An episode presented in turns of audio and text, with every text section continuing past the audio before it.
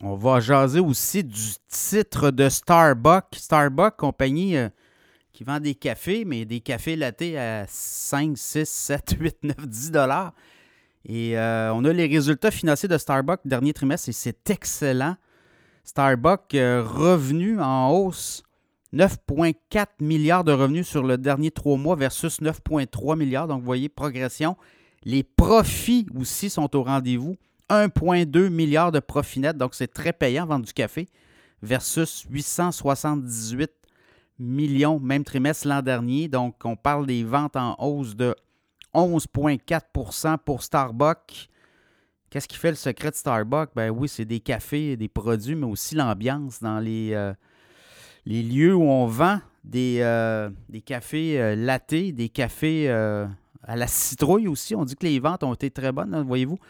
Aux États-Unis, Canada, les ventes année sur année des magasins ouverts depuis au moins un an, là, 8% Donc, on est dans ce, contexte-là. On a aussi le virage au euh, volant. Hein. On avait pris beaucoup ça. Là.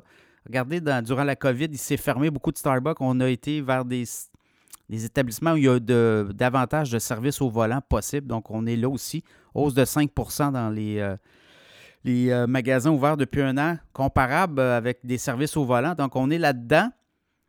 Que disent les, notamment les analystes? D'ailleurs, un titre hein, qu'on avait jasé, euh, dans le podcast, mais également dans l'infolette financière.